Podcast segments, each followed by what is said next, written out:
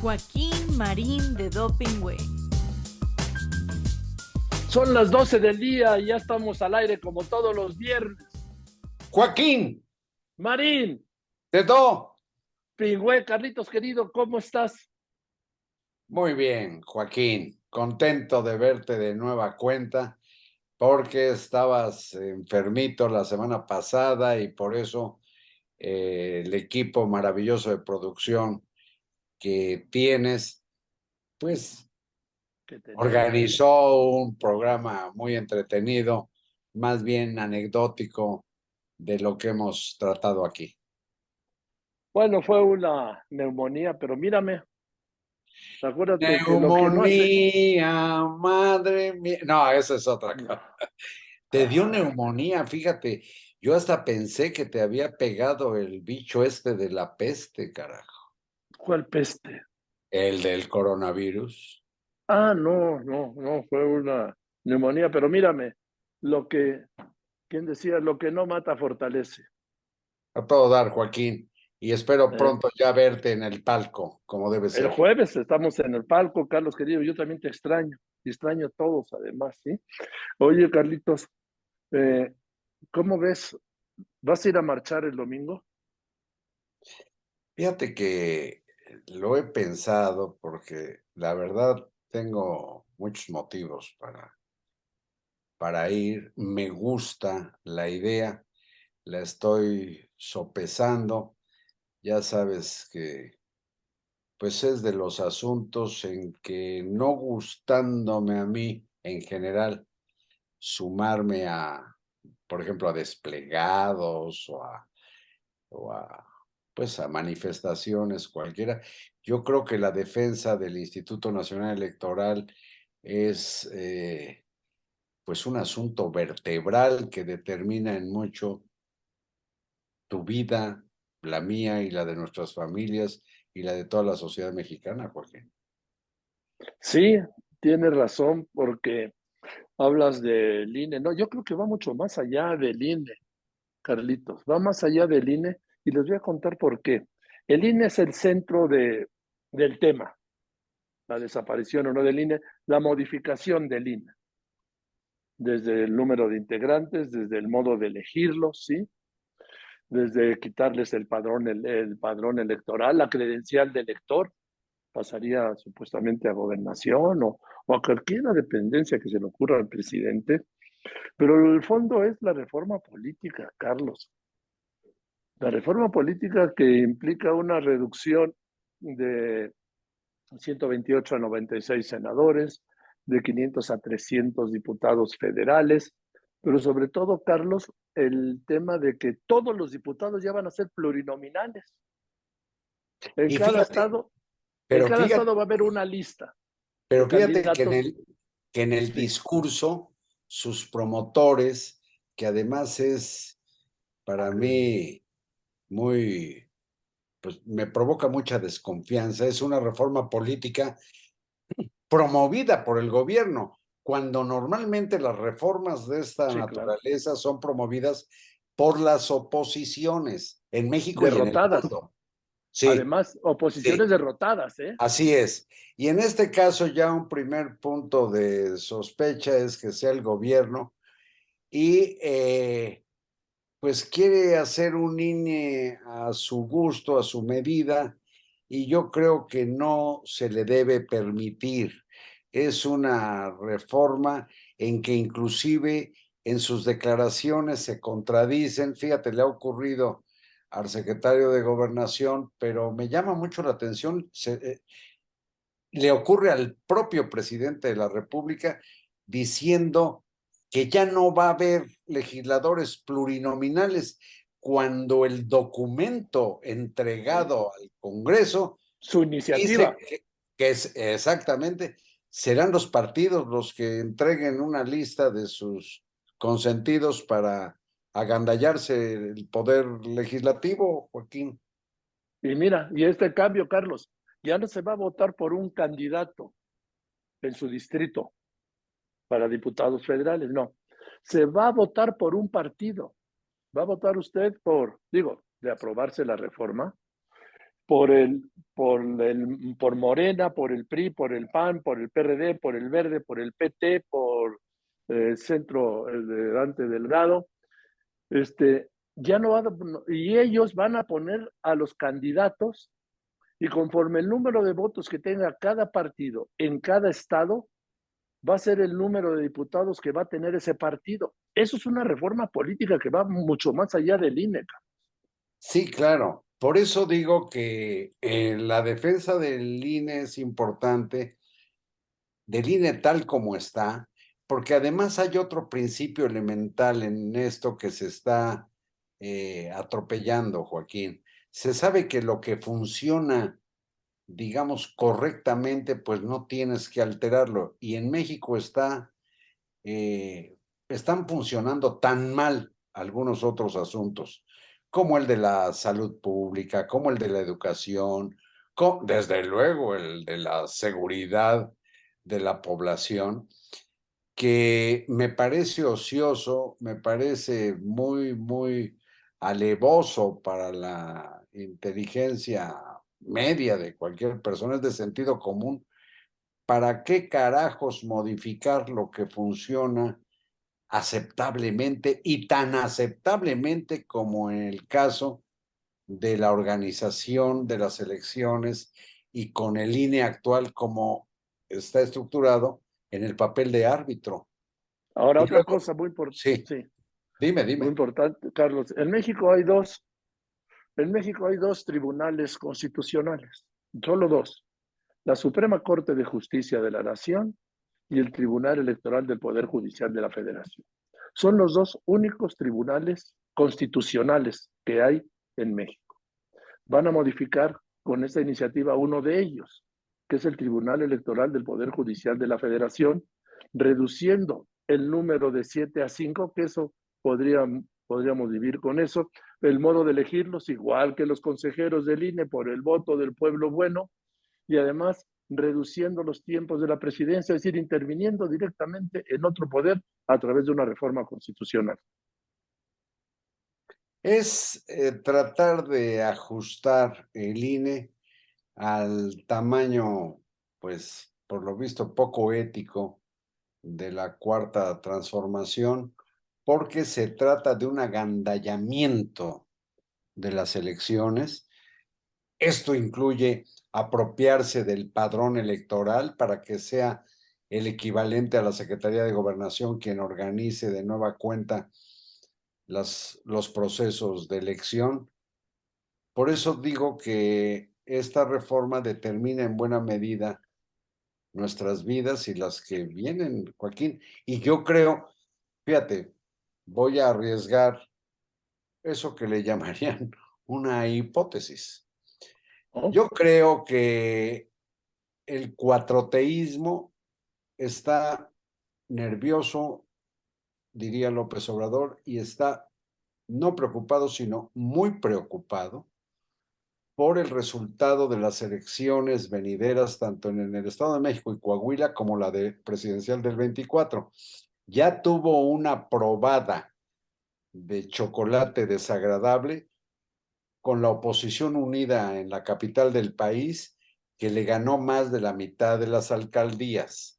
Y son muchos los decepcionados que te parece como el enorme y reprochable Roger Bartra, que proveniendo de la izquierda más consistente de México, dice, bueno, esto es un atropello, esto es una peligrosa amenaza a la democracia. Entonces, ¿Ya viste la respuesta del presidente, la descalificación? Sí, lo echó al... A la derecha.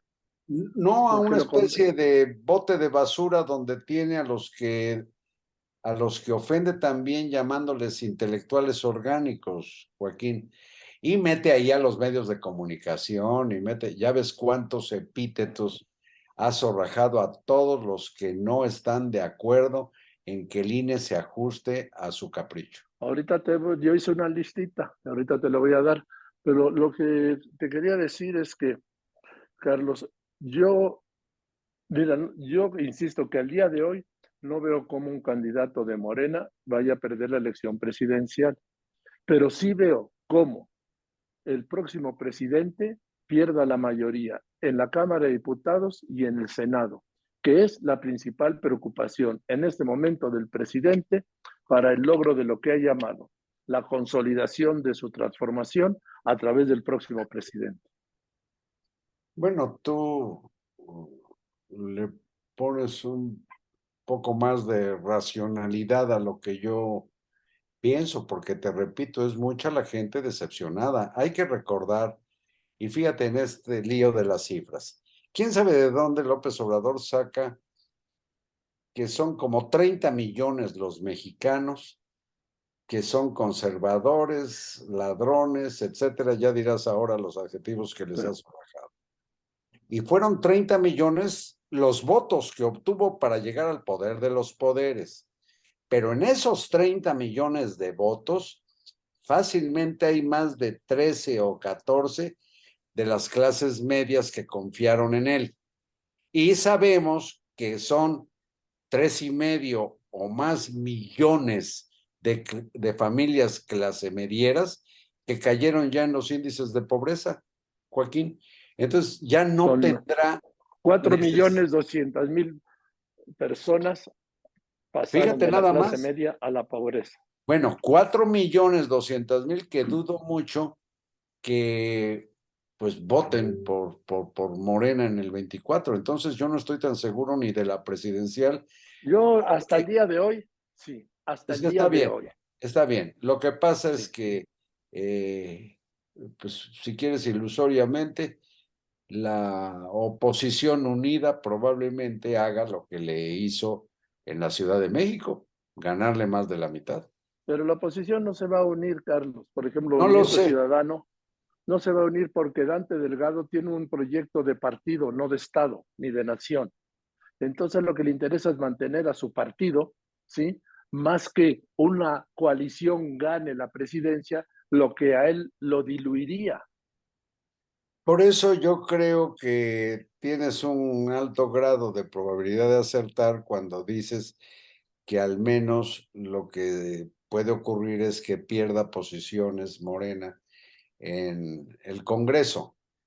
Pero, eh, pues mira, yo creo que como lo sabes tú también, pues en política nunca hay que decir esto no va a ocurrir porque... Ah, no, claro, ni en la vida y se dan sorpresas. Mira lo que acaba de ocurrir en Estados Unidos, en que se pensaba mucho en la marea roja de los republicanos y no fue para tanto, por más que sea importante el grado de, de digamos, de derrota, si se quiere ver así, en el Partido Demócrata, pero tampoco arrasaron los, no fue, no fue una tormenta que arrasara, no, no, que es lo que habían vendido. y lo que pasa y lo que ocurre, Carlitos, cuando se crean grandes expectativas y no se responden, por más que haya un avance, es un fracaso. Sí.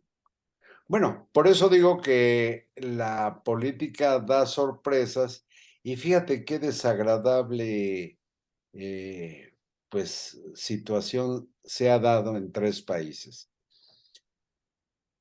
Donald Trump, Bolsonaro en Brasil y Andrés Manuel López Obrador en México han partido en dos a sus gobernados, los han enfrentado y está la situación en los dos países, sobre todo en Estados Unidos y en Brasil, en blanco y negro. Yo creo que en México debemos tener esperanza en mantener todavía los matices, Joaquín, porque si no, Ojalá. ¿Qué te voy a decir a ti? En España, en el 36, la cuestión se puso en blanco y negro y las propias familias se enfrentaron entre sí. Y eso es lo que ha estado sembrándose en, en cuatro años de rijoso discurso segregacionista y, odiador. Entonces, a Mira, te voy a decir, Carlos, lo que he llamado esta semana los epítetos, los insultos, sí, los insultos, vamos a ser claro, que ha soltado el presidente López Obrador, el presidente de los Estados Unidos mexicanos, a quienes no coinciden con él. lo que es un pecado que espero que no sea mortal. ¿Qué les ha dicho? ¿O qué nos ha dicho a todos? ¿sí? Rateros, clasistas, hipócritas, achichincles, despistados, racistas, aspiracionistas, fifís, cretinos, corruptazos, vulgares, ambiciosos, sinvergüenzas, mentirosos, farsantes, corruptos, matraqueros, inmorales, alcahuetes, saqueadores. Esto, esto, Carlos, independientemente de las más de 20 veces que nos ha mandado olímpicamente al carajo. Te faltan dos. presidencial. Te faltan dos. Bueno. Ladinos y fifís. Fifís ya dije, sí, pero está bien, me faltó ladino.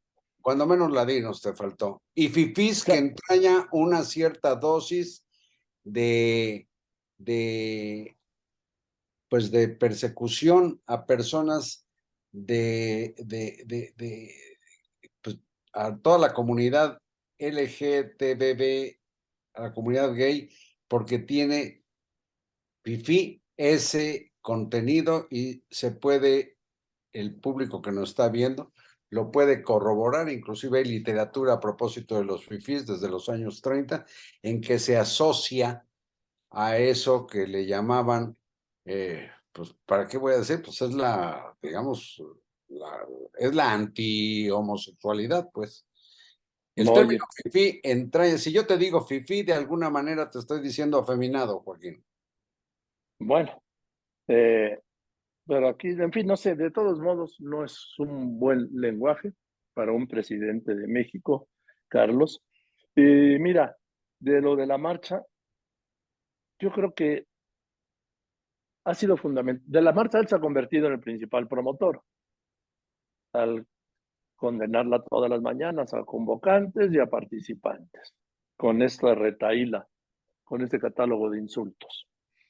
Eh, lo que yo creo que lo alteró más fue la noticia de que, y me parece una gran noticia, y este es el gran mensaje de la marcha del domingo, que va a haber un orador único, José Woldenberg para mí un hombre impecable como lo quieran ver, impecable cuya rectitud profesional, profesional, académica, pública, es intachable. Esto además pone a la manifestación por encima de, de los partidos políticos, de los grupos políticos, de los grupos empresariales, de los grupos de interés, la pone a la altura de los mexicanos que vamos a ir a la marcha. Ese es el nivel del mensaje de que José Woldenberg será orador único en la Plaza de la Revolución el domingo, Carlos. ¿Me dejas complementar lo que dices? Claro, no, por favor. Pepe Woldenberg es el pionero histórico emblemático de la moderna democracia mexicana. Cierto. Y mira, en el texto que publicó hoy, que se llama, por cierto, La Marcha de los Insultados o algo por el estilo, remato con las palabras que Andrés Manuel López Obrador le dedicó al Instituto Electoral que encabezaba Pepe Woldenberg en 1997, aplaudiendo que fuera un consejo general del instituto acordado por los partidos y con los partidos de la oposición y alabando que se hubiera ya quitado la intromisión del gobierno en las elecciones. Bueno, yo con eso remato mi texto, querido Joaquín. Y no Esto fue efectivamente en el 97 cuando López Obrador era presidente del PRD.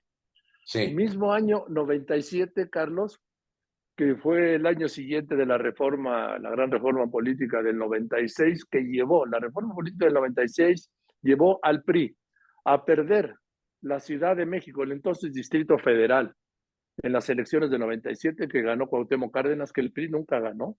Siempre ha sido territorio del presidente López Obrador, porque entonces era presidente del PRD. Y llevó tres años después a que el PRI perdiera la presidencia en el 2000. Ese es el calado de aquella reforma del 96, Carlos. Bueno, Joaquín, y no solo el triunfo del ingeniero Cárdenas en la jefatura de gobierno, sino que el PRI perdió, pues no sé cuánto, pero como la mitad de los representantes ante la Asamblea Legislativa. No, y además perdió su mayoría histórica en la Cámara de Diputados por primera bueno, vez. por eso. De tal profundidad es eh, la democracia que hemos vivido y ha venido perfeccionándose. Y fíjate lo que son las cosas, cómo cambia en este caso el presidente que elogiaba lo que hoy desprecia, porque desprecia al INE, desprecia a sus consejeros y de qué manera tan ofensiva se refirió diciendo, pues antes estaba en el Partido Comunista, era marxista, Roger Bartra. Bueno, por López Obrador, cuando Roger Bartra estaba en su irreprochable carrera en la izquierda ilustrada del país, pues López Obrador en el 69 fue y se metió al PRI cuando en el 71 hubo la matanza de estudiantes en San Cosme, el 10 de junio, el día aquel terrible. Jueves de Corpus. Después de la matanza de Tlatelolco, pues López Obrador se metió al PRI, seguía en el PRI y trabajaba en el gobierno del PRI. Entonces, no entiendo que reproche en otros lo que él supone cambios eh, que, que, le parecen deleznables, cuando él mismo ha cambiado tanto que ya ves cómo lo que elogiaba en el instituto electoral, ahora lo combate como si fuera una invención del neoliberalismo para perjudicar a lo que le llama pueblo. Ahora, Carlos, yo solo quiero abundar por último en este, de mi parte, en este tema de lo que es el INE lo que es la democracia en México, a dice que no existe, que en las últimas tres elecciones presidenciales, 2006, 2012 y 2018, han salido, han salido presidentes, los candidatos 2006 del PAN, 2012 del PRI y 2018 de Morena tres elecciones, tres partidos políticos. Por eso me gustó mucho que hoy publicaras en tu columna de Milenio. Pues hay que marchar, Joaquín. Es decir, ¿Sí? hay, sí hay causas por las que vale la pena, pues, caray, no solo manifestarte, sino sirve que hacemos ejercicio, Joaquín. Bueno, yo normalmente lo hago. Yo no sé tú qué tanto caminas, corres. Yo voy a macanear. Yo voy a macanear, ya sabes. Ay, Joaquín, pero mira, así como con un tema que por lo visto no es su fuerte, que es el de la democracia, el presidente también se mete de pronto como si fuera agente del Ministerio Público en apoyo de su, eh, pues su, su, no lo voy a decir así, pero pues su precandidata a suceder lo que es otra fue un gobernante que se metió de Ministerio Público en el lío entre fiscalías de Morelos y de la Ciudad de México, Joaquín. Yo creo que hacen muy mal en meterse los gobernantes en problemas que solo son asunto, materia de la ciencia. ¿De la ciencia? Claro, la ciencia, porque ahí lo que tiene que prevalecer es el estudio y las conclusiones. o sea, de la procuración de la justicia. No, las, el estudio y las conclusiones de los médicos, los peritos forenses que determinan la causa del fallecimiento de cualquier persona. Entonces, me parece que esto que parecía servirle y catapultar a Claudia Sheinbaum para su campaña arropándose con una bandera que no es del agrado del presidente, que es del feminismo, pues está saliendo el tiro por la culata porque se ve su intención política de golpear al fiscal de Morelos, pero la jefa médica del Servicio Médico Forense de Morelos tiene una argumentación que a mí me parece que, que pues debe quedar en ese terreno. Y, que quede la discusión entre científicos forenses, no entre políticos de cualquier partido, Joaquín. Ahora, mira, yo creo que como causa la defensa del feminismo es una causa que tenemos que abrazar todos. Sí, pero en el caso este, a Claudia le está fallando porque agarró un caso en el que, pues más bien parece estar patinando al inculpar o al endilgar que el fiscal está eh, ocultando un asesinato cuando ni siquiera es claro que haya sido un asesinato. Todo indica que fue la manipulación idiota, irresponsable de un cadáver. Eso es otra cosa. Pero en fin, pues hay que se sigan agarrando de la greña y que se expongan. ¿Te acuerdas cuando, cuando Cedillo salió como Ministerio Público y hablaba de que ya iban a agarrar al subcomandante Marcos en Chihuahua? Sí. Y el subcomandante Marcos hasta dejó el cafecito caliente en la, en la, en la casucha en que estaba eh, acampando cuando llega la tropa y escapó. Entonces, ¿para qué chingado salió el presidente a ¿Tú ser te acuerdas, procurador? ¿Te acuerdas aquella escena inolvidable? Era Fernando eh, Lozano Gracia, era el procurador general de la República entonces no era Fernando este Lozano Gracia. Antonio, Antonio, Antonio Lozano Lozano. Gracia, sí. Y ¿te acuerdas de aquella escena donde aparecía Guillén y luego Marcos? Guillén y Sí. luego Marcos. ¿Te acuerdas quién era el presentador de aquellos rostros que se movían? No. Te voy a decir, agárrate. El director de comunicación social de la Procuraduría General de la República, Juan Ignacio Zavala. Mira, Ah, no te acuerdas de eso, ¿verdad? No, no me, no me acuerdo de esto, de quién movía las imágenes. De, sí, del joven Guillén que, Guillén que estudió en la, en la Universidad Autónoma Metropolitana, por cierto. Oye, bueno, entonces sí vas a la marcha. Mira, te digo que lo estoy, lo estoy pensando. Sabes que, sin embargo, eh, pues yo tuve una experiencia con López Obradoristas muy desagradable. Y eh, no quisiera que me dijeran Ir a que- provocar. que fui a provocar.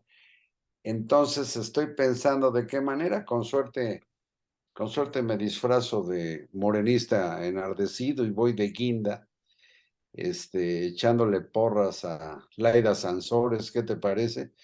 No, Para, para que nadie me detecte, pero no quiero pues ir te- con miedo. te- No quiero ir con miedo, pero fíjate que los insultos son intimidatorios, Joaquín.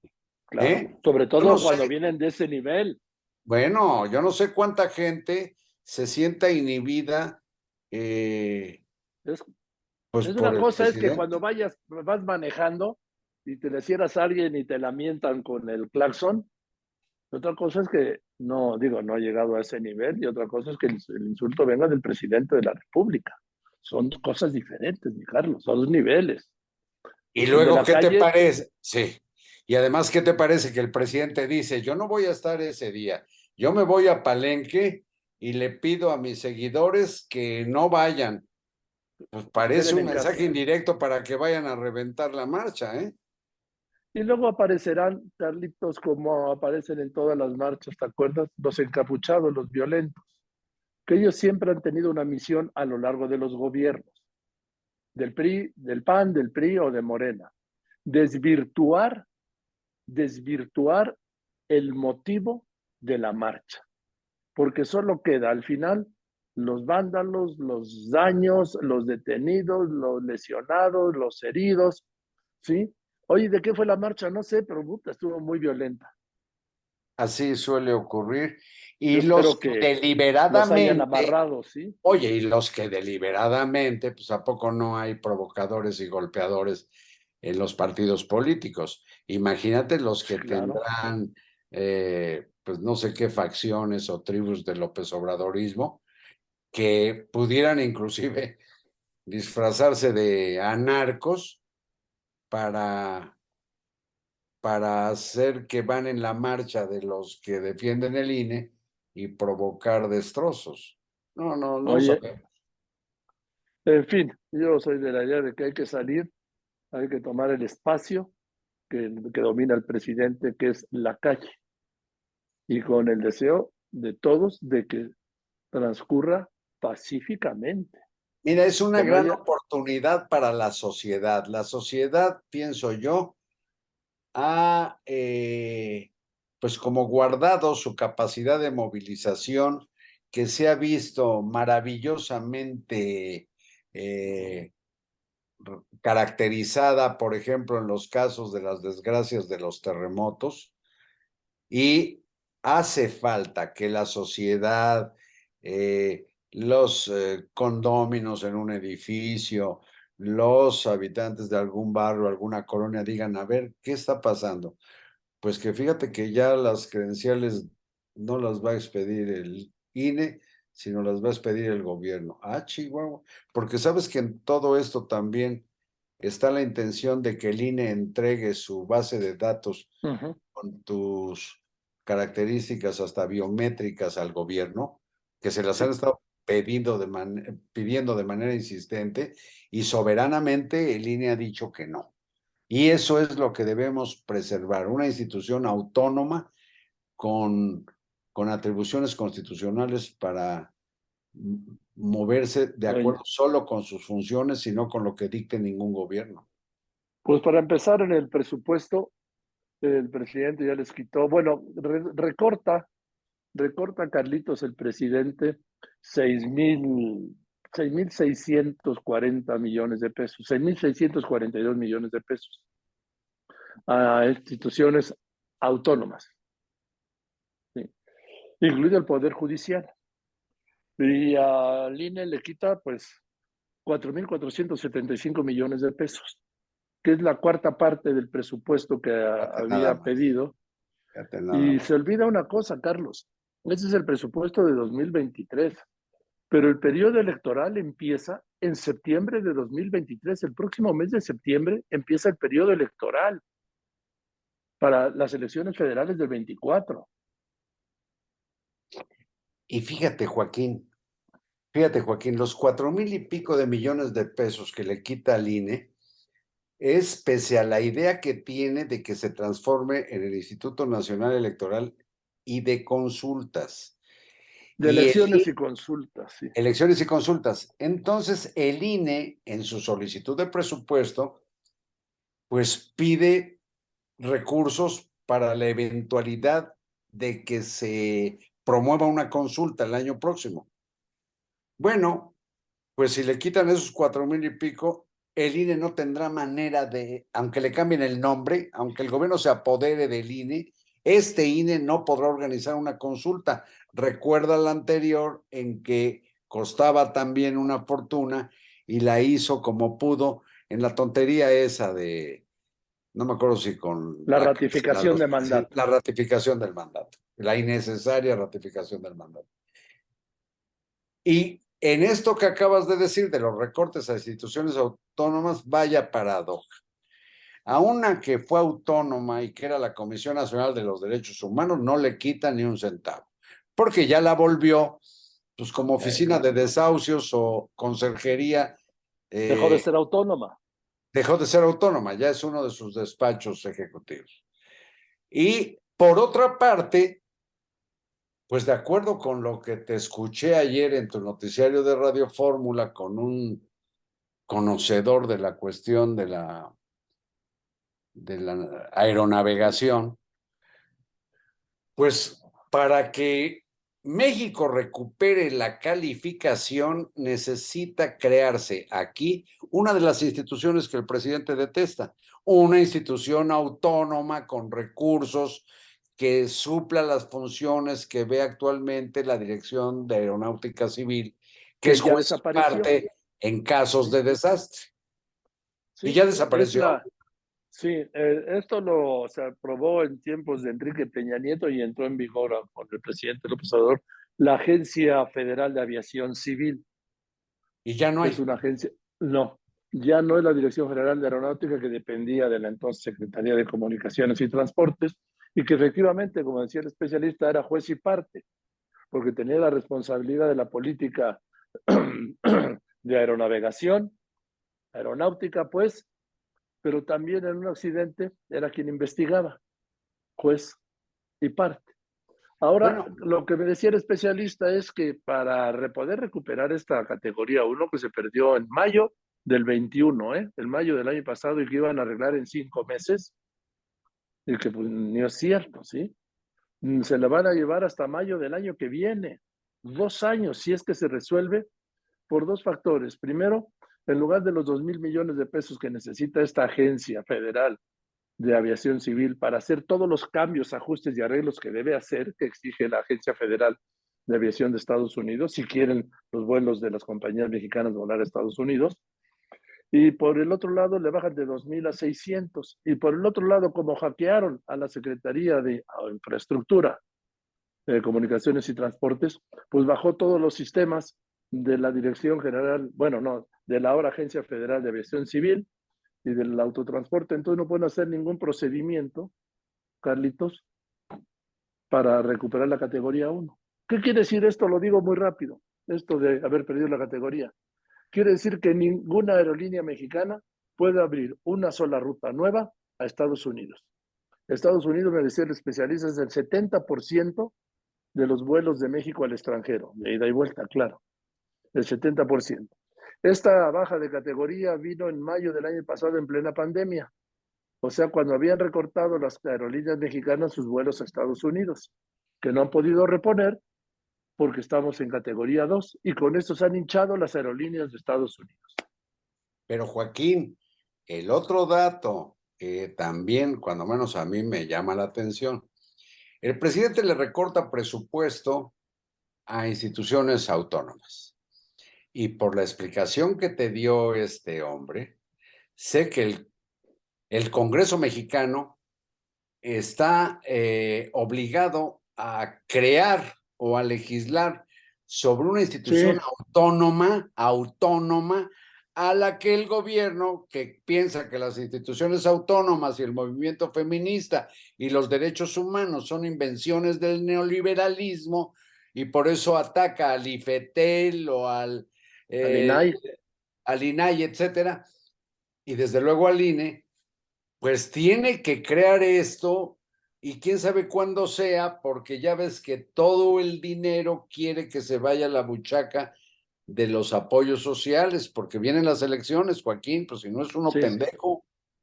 Oye, por cierto, viste que el presidente dejó en pausa, ahora sí que a pregunta expresa, porque nunca se anunció, el gas bienestar que con aquel despliegue anunciaron en julio. El gas. lo dejó, lo dejó como España en pausa. Sí, es cierto. es cierto. Ay, qué barbaridad. No, pues esa tontería resultó en su pequeña proporción tan, tan pues tan desastrosa como el funcionamiento del INSABI, ¿te acuerdas? Bueno, hombre.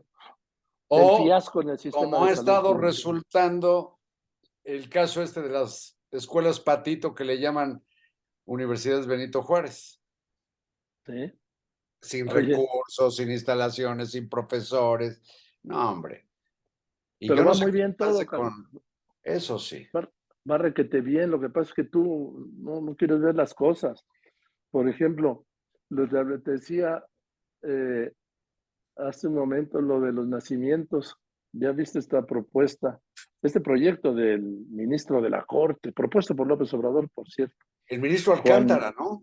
José Juan, Juan Luis González Alcántara y Carranca, que en su proyecto viene por, pues que ya no, prohibir que haya nacimientos en los lugares públicos. No, en, e, e, en, los, en, las en los espacios públicos Eso. Financiados, públicos. financiados por, por las autoridades, es lo que dice. Ah, no, es en los espacios públicos que porque ofende a los no cristianos o a los no católicos. Sí. Pero como si no hubiera cosas en la corte que resolver, como todas las controversias y las acciones de inconstitucionalidad, por ejemplo, lo que tiene que ver con la militarización del país, ahí las tienen refrigeradas o congeladas y están preocupados por, por los nacimientos y las posadas. ¿Qué van a prohibir que haya piñatas en los barrios porque ofenden a no sé quién? La ofrenda, la ofrenda de muertos. La ofrenda de muertos. Bueno, pues eso. Eso. Ya no lo va a poder hacer Claudio Sheinbaum en el Zócalo. Pero esa no es una tradición necesariamente católica o cristiana, Joaquín. ¿Cómo no? Oye, la fecha, la se incorporó, se incorporó con el sincretismo en la fusión de los pueblos prehispánicos con España. Pero bueno, ¿a quién van a ofender? Oye, Carlitos, tan es religioso que se celebra el 2 de noviembre, que es el Día de los Fieles Difuntos para la Iglesia. Eso sí. Eso sí. Eh, bueno. Y, no van a poder tener tampoco sus altarcitos que tienen, por ejemplo, en cuarteles de policía, en cuarteles militares, y con la Virgen de Guadalupe, en eh, delegaciones de la policía también, agencias del Ministerio Público, en las cárceles. Es un espacio público. Bueno, Joaquín, ¿y qué va a hacer este ministro? Me apena mucho del ministro. Eh, di su nombre completo, ¿te lo sabes? Sí, es Juan Luis González Alcántara y Carrancá. Carrancá es una tradición en el Servicio Judicial de México. Que entiendo que es uno de los propuestos por el presidente, ¿no? Sí, Sí, pero con un importante grado de autonomía, ¿eh? también lo debo decir. Sí, no, no, no, yo creo que todos los que están en la Corte, más allá de cómo hayan llegado, tratan antes que nada de honrar su profesión de constitucionalistas. Pero, ¿por qué no también promueve una o impulsa un proyecto que le llaman de resolución de la Corte para prohibirle al presidente citar la Biblia pues imagínate, puede ofender. Al citar la Biblia, suponte que no ofende a todos los judeocristianos en las variantes que se quiera. Pero ¿qué con, qué con la comunidad judía? ¿Qué con la comunidad islámica? ¿Qué con la comunidad laica? ¿Qué con la comunidad atea? ¿Qué con la comunidad?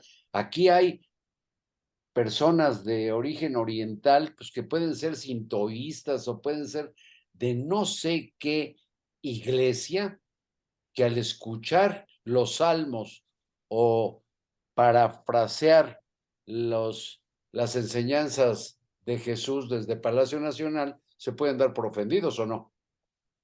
Pues sí, pero ahí no se van a meter. Porque pues, mira, ¿cómo crees que se van a meter? No se van a eh, meter. Se porque primero, además el presidente diría con toda razón, diría con toda razón, es mi derecho a la libertad de expresión. Sí, pero no desde un espacio público que pertenece a todos los mexicanos y son tan mexicanos. Bueno, ya sería todos los que estoy diciendo. Es un lío. Lo que digo es que hay que tener cuidado con estas tonterías porque a mí no me ofende la manifestación de ninguna fe religiosa y no tienen por qué hacerla de tos caray a nivel de la Suprema Corte de Justicia. Sí, yo digo, está en la primera sala y yo digo, bueno, ¿qué? En un país que está ardiendo, no tienen otras, otras preocupaciones que prohibir o no los nacimientos en el mes de diciembre. Fíjate nada más. ¿Y qué va a pasar con los adornos en la Ciudad de México y en todas las ciudades y poblaciones del país? Ah, pues este. ¿No va a haber iluminación? Pues sí, pero habrá iluminación laica. Y por cierto, no la trae contra, contra los árboles de Navidad ni contra Santa Claus, porque pues eso no es propiamente católico o no es de la iglesia católica, pero qué ganas de fastidiar y qué van a hacer cuando, cuando uh, la comunidad china celebre el año chino y con todos sus, que, también, como por cierto, ¿eh? los chinos como San Jorge, pues ven dragones. Sí, ¿Y sí, sí. ¿Qué vas a hacer con los dragones en la calle de Dolores? ¿Los vas a quitar? Porque pues. Oye, Oye, y ¿tú sabes nada por falta que salgan con la, nada más falta que salga con la pendejada de que todas esas manifestaciones de religiosidad que llegaron después de la conquista de México ofenden a quienes crees, comillas, a los pueblos originarios. Pero si son profundamente religiosos. Eh, bueno, bueno, bueno. Pero bueno, aquí estamos hablando de un ministro de la Corte. Nada más falta estar en la primera sala. Nada más falta, Carlitos, que junte dos votos y órale. Adiós a los nacimientos. Porque son cinco ministros por sala. Necesita mayoría de tres, tres a dos. Él ya tiene su dices. voto. Si se si chingan los dos. nacimientos, si se chingan los nacimientos, ¿qué con las defunciones para el Día de Muertos? No, hombre, qué, qué comedia de tonterías estamos viviendo. Sí, de ligerezas. Oye, Carlitos, ya, ya viste lo de la bronca, pues ahí sigue la bronca de Ricardo Monreal, ha ido creciendo y creciendo y creciendo y creciendo, ¿eh, Carlos? Oye, y que se pone a cantar, diciembre me gustó para que te ¿Cómo vayas, va? ¿Tú qué? Diciembre. acaba Que de una tu, vez. que, sea, que sea tu cruel adiós mi Navidad. Es de No, José Alfredo Jiménez. ¿sí? Pero escucha, A ver. la- lo dramático del arranque. Acaba de una vez, de un solo golpe. ¿Por qué quieres matarme poco a poco? Si ha de llegar el día que me abandones, prefiero, corazón, que sea esta noche. Diciembre me gustó, ¿para que te vayas? No, por ahí va. Y Que sea, y ahí Es- viene, que sea tu cruel adiós mi Navidad. Qué frase de José Alfredo, ¿no? Pero yo creo que aquí fue más bien un chascarrillo del senador. Que qué barbaridad, oye. Qué encargo tan infame, cuasi pornográfico, le han dado a la cacique esta que trabaja o detenta la gubernatura de Campeche para estar chingue y chingue a Monreal. Se encarga de la cosa interna, porque a Monreal el presidente de la República y Claudia Sheinbaum le cuelgan la derrota en la mayoría de las delegaciones, en nueve delegaciones Sí. de la Ciudad de México, y quieren desactivarlo. Pero ¿qué apoyo le dieron? Pues un chorro de senadores. Te voy a decir, Carlitos, 87 de 127 senadores. ¿Sabes que hay 127 senadores y no 128? ¿Por qué? Porque el falleció. Porque Américo Villarreal, senador de Tamaulipas, pidió licencia para irse de gobernador, de y su suplente falleció. Así es. Entonces Tamaulipas no tiene representación en el Senado, a menos que convocaran una elección para elegir a un senador y un suplente. Sí. Bueno, por eso son 127 y el caso es que 87 Sí, de le 127. manifestaron su respaldo a Ricardo Monreal. Sí. ¿Y de esos cuantos de Morena? Porque él es el es muy coordinador interesante. de la, de la fracción o de la bancada morenista. Sí, mira, Morena tiene 61, dipu- 61 senadores, de los cuales 39, o sea, dos terceras partes, apoyaron a Monreal. Los otros no son de los duros, ¿sí? ¿Y qué apunto con esto, Carlitos, que me parece muy interesante? Que de irse, que yo no lo, no lo veo, ¿eh? que se vaya, en diciembre de Morena, obviamente en Morena no provocaría ningún efecto en el movimiento, pero sí en la bancada de Morena en el Senado, ¿eh? Bueno, recuerda que los coordinadores, que ahí tú quizás me corriges, hasta donde entiendo, los coordinadores de bancada son elegidos por sus pares de su partido. Si la mayoría morenista lo mantiene como coordinador, pues los otros a tragar camote, los que no lo ¿Te quieren. imaginas, ¿Te imaginas qué momento sería ese? Pues sí. ¿Te Ahora- imaginas qué momento que si lo quitan sería por una instrucción del presidente? No nos, no nos equivoquemos, ¿sí? Porque por él está ahí. Tampoco nos equivoquemos con eso. Eh, ¿Te imaginas que el presidente diga, no, ya, hay que remover a Ricardo Monreal y hay que poner a fulanito? Va, que vamos a votar. Y que hubiera lo suficiente, suficiente valor cívico de los senadores de Morena para que estos mismos 39 que lo están apoyando públicamente votaran otra vez por Monreal y no por el enviado del presidente. Supongo que lo harían. Supongo que lo harían, ¿eh? Pero, ¿Qué momento bueno, sería, no? eh, sería maravilloso. Pero déjame decir algo a propósito de Ricardo Monreal, Joaquín, que es un dato que si pones en la balanza a sus detractores y a él dentro de Morena, dices, pues a estos, a estos, eh, estos de dónde cayeron, o como decían las viejitas, qué madre los parió, porque Ricardo Monreal ha negociado, entiendo que 27 o 28 iniciativas de reforma constitucional de López Obrador y las ha hecho prosperar en el Senado, Joaquín. Fíjate el mérito que tiene. Y tú imagínate lo que para el movimiento de López Obrador ha hecho, por ejemplo, esta señora del pelo colorado de Campeche, la golpeadora, la boquifloca. Mm. ¿Qué ha hecho para ponerse al tú por tú con Monreal? Si además es una mujer que, sabes que tal video, si quieres te lo mando luego, donde ella platica cómo estaba en su casa de Carlos Sansores Pérez, el exdirigente, ¿te acuerdas del PRI? Sí, claro, del PRI.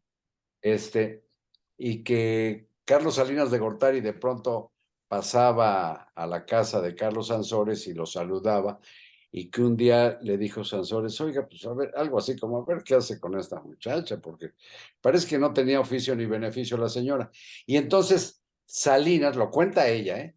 Salinas la hace diputada plurinominal y ahí arranca su carrera. Ese es, ese es mérito frente a Monreal, Joaquín. En fin, En fin, Carlitos, pues nos vamos. pues yo creo que te aburrí. No, no, no, no, si no es eso, Carlitos, es el que ya se acabó la, la jornada de hoy. Mira, si se acabó entonces, yo te digo, Joaquín, Marín, de do. Pingüe, Carlitos querido, nos vemos el próximo viernes. Es una alegría verte ya en el palco directamente. Que estés muy bien. Buenas tardes.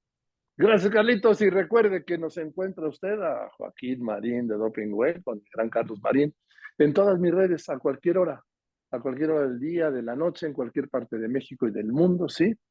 Y también estamos en Spotify, pues en el improbable caso de que a usted le toque algún embotellamiento en la ciudad en la que vive, y de ahí lo acompañamos. Es todo, gracias y buenas tardes.